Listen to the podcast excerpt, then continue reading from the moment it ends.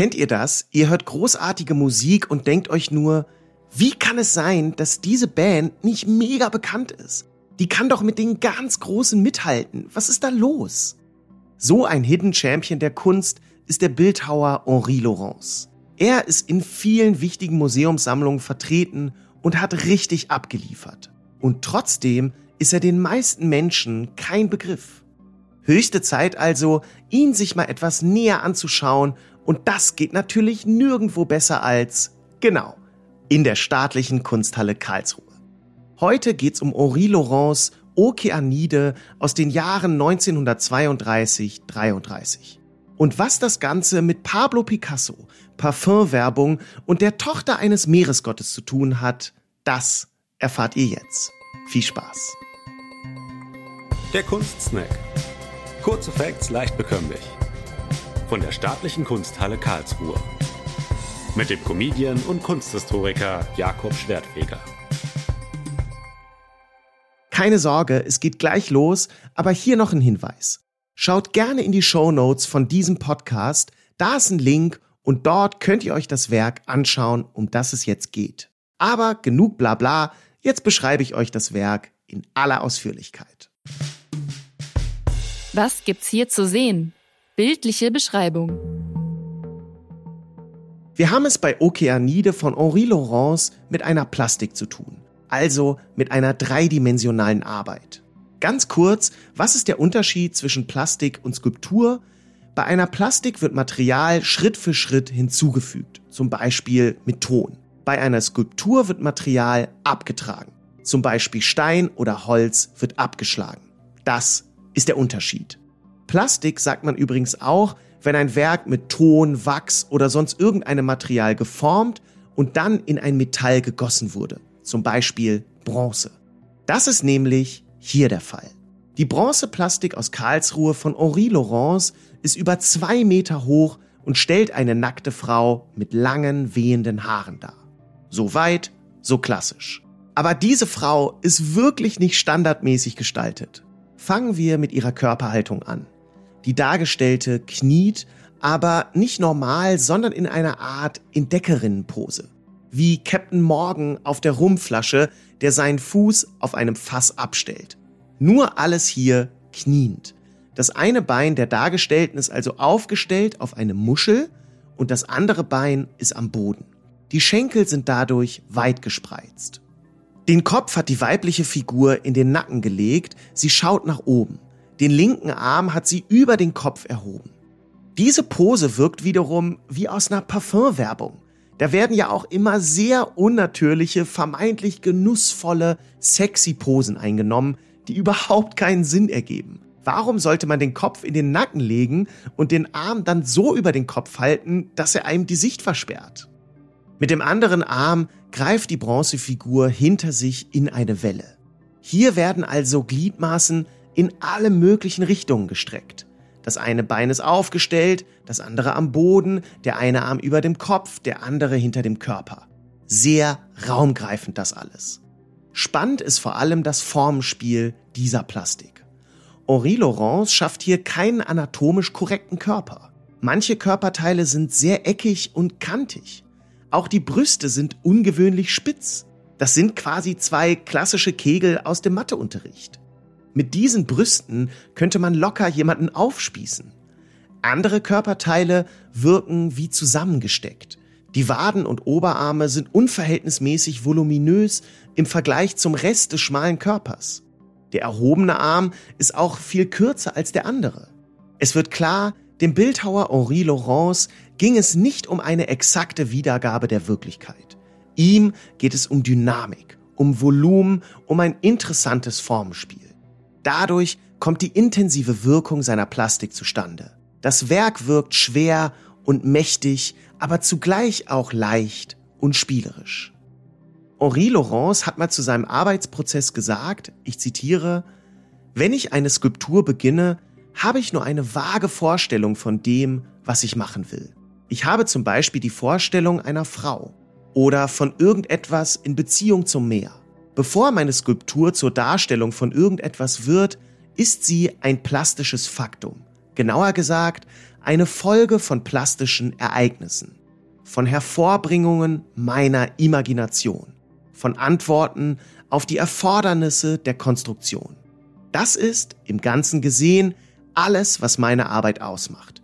Den Titel gebe ich am Schluss. Zitat Ende. So, und damit wären wir beim Titel Okeanide. Was ist das überhaupt? Okeanos ist in der griechischen Mythologie der Gott des Meeres. Die Okeaniden sind seine Töchter. Das erklärt natürlich die Welle und die Muschel der Plastik. Ich meine Töchter von einem Meeresgott. Natürlich sind da Meeresanspielungen bei Henri Laurence dabei. Aber anhand des Zitates habt ihr schon gemerkt, der Künstler bebildert hier keinen Mythos. Den Titel vergibt er erst am Schluss. Der Epochencheck. Die Okeanide gilt als erste Plastik, mit der sich Henri Laurence vom Kubismus verabschiedete. Trotzdem ist das Werk natürlich von dieser Kunstströmung beeinflusst, denn Henri Laurence galt lange als kubistischer Bildhauer. Was ist also der Kubismus? Wenn man das Wort Kubismus hört, stellt man sich ja zuerst eine Kunst vor, die komplett aus Kuben zusammengesetzt ist. Gewissermaßen das Lego der Kunst. Ganz so ist es allerdings nicht. Der Kubismus entstand Anfang des 20. Jahrhunderts in Frankreich. Pablo Picasso gilt als Vorreiter dieser Kunstrichtung. Beim Kubismus ging es unter anderem darum, mit der klassischen Perspektive zu brechen. Objekte wurden aus zwei oder drei oder vier Perspektiven gleichzeitig gezeigt. Also von vorne, unten, oben, alles zugleich. Das ist ja eigentlich gar nicht möglich, aber in der Kunst eben schon. Außerdem wurden Motive im Kubismus in geometrische Formen zerlegt, also in Kegel, Kugeln, Kuben und so weiter. Eine fast schon mathematische Herangehensweise. Henri Laurence wird von dieser Denkweise viel beeinflusst.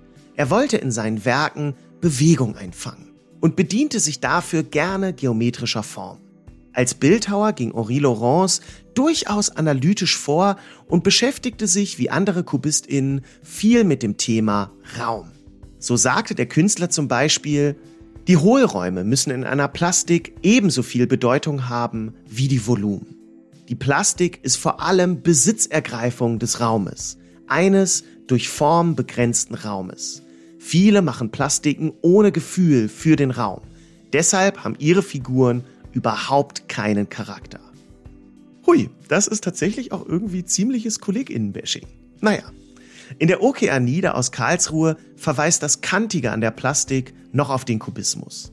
Und auch, dass die Körperteile stellenweise wie zusammengesetzt wirken. Aber ab den 1930er Jahren werden Laurents Arbeiten zunehmend runder und dynamischer. Und so hat seine Okeanide von 1932-33 zwar kubistische Anleihen, aber vor allem hat sie einen eigenen Stil, der über den Kubismus hinausweist. Henri Laurence kannte das Who's Who des Kubismus. Er hat sich mit ihnen intensiv ausgetauscht und trotzdem sein eigenes Ding gemacht. So meinte er mal, ich habe alleine gearbeitet, auf meine Art und Weise. Wie wurde das Werk beeinflusst? Interessante Inspirationen. Henri Laurence war ein französischer Bildhauer, der in Paris lebte. Zu der Entstehungszeit der Okeanide allerdings verbringt Laurence ein halbes Jahr in Le la ville Täglich geht er dort in den Wald und lässt sich für seine Werke anregen. Er verknotet schließlich die Körperteile seiner Plastiken wie Äste und tatsächlich sehen etwa die Arme der Okeanide ein bisschen wie dicke, abgeknickte Äste aus. Außerdem kriegen Laurents Werke eine raue Oberfläche wie Baumrinden. Und auch das fällt an der Okeanide auf, wenn man genau hinschaut. Also ein wichtiger Einfluss war der Wald. Ein anderer entscheidender Einfluss war außerdem der Künstler Henri Matisse. Zwei seiner Werke waren prägend für Laurence. Erstens Serpentine von Matisse. Bei dieser stehenden Frau sind Arme und Beine viel größer und dominanter als der Rumpf, wie bei der Okeanide. Und die Venus in der Muschel von Matisse war ebenso wichtig für Laurence. Matisse Werk zeichnet sich durch Folgendes aus. Erhobene Arme über dem Kopf, eine kniend sitzende Körperhaltung, das Ganze in einer Muschel. Also, das erinnert schon ein bisschen an die Beschreibung der Okeanide. Henri Matisse, Henri Laurence. Henri und Henri passt doch super. Wer hätte das gedacht? Faszinierender Fun Fact. Die Okeanide verweist mit Welle und der Muschel klar auf das Meer.